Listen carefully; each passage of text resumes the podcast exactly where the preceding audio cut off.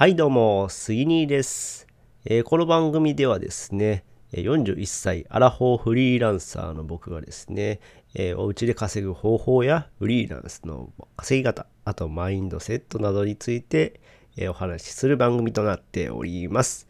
はい。えーこの番組は1年間のスパルタ無料メール講座、池早メルバガの提供でお送りします。えー今日はですね、9月6日、月曜日ですね。皆さんいかがお過ごしでしょうか？うん、ここまあ僕、大阪に住んでるんですけども、大阪はですね、最近ちょっと涼しくなってきたかなっていう感じでですね、まあ季節の変わり目っていうのを感じるんですけども、なんかね、あの季節の変わり目になるとやっぱ体調って変わりますよね。うん。まあこれちょっとおっちゃんになったからかもしれないんですけども、えーやたらとね、こう鼻水とかくしゃみとか出るっていう感じなんで、えーなんか寒暖差を感じてちょっと体がね変化してんかなっていう、感じなんで、えー皆さんあの、えー体には気をつけてください。もうちょっと今もね鼻かゆいんですよ。めっちゃ鼻かゆい。はい。すいません。はい。こんな感じですね。えーまあそんな感じだけどもまあ今日は頑張って届けようと思います。はい。えーですね。今日はこの話をします。えフリーランスは優秀じゃないと無理っていうことなんですけどもえこれを聞いている皆さんは、え会社員でしょうかね。うん。会社員の方だったらですね、えーまあ参考にしていただけたらいいかなと思うんですけども、まあ、フリーランスと聞くとですね、まあ、優秀な人しかなれないようなイメージありませんか？うん。まあ、これはですね、あの間違いというか、そんなことは全然ないです。うん。あ、ごめんなさい。救急車の音鳴ってる。ビーボービーボー。はい。でですね、全然ね、あの優秀じゃなくてもいけるんですよ。うん。あのーなんだろう。サラリーマンとして僕もね、4年前までやってたんですけど、ね、全然ね、優秀じゃなかったです。っていうか、むしろ落ちこぼれみたいな感じでしたね。うん。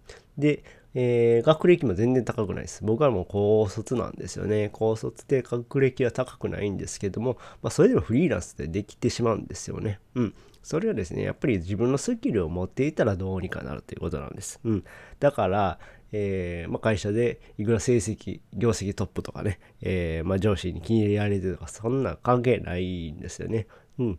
でですね、まあ、問題はそのスキルですね。どんなスキルを身につけるかによって、まあ、変わってくると思いますけども、まあね、その自分の得意なスキルを伸ばしていくっていうのが大事かなと思います。うん。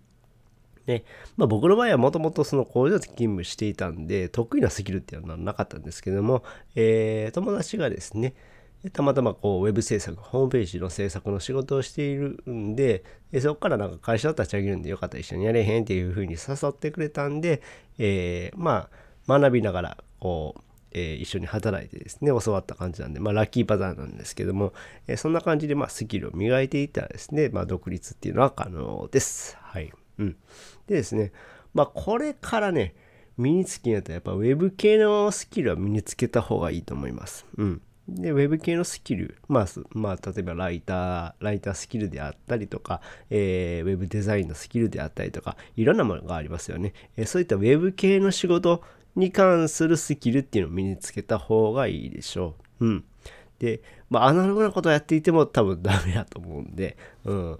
まあ、僕も本当に工場で勤務してて思ったんですけど、あのー会社でしか役に立たないようなスキルを磨いてもしゃあないんで、えーまあ、ウェブ系、うん。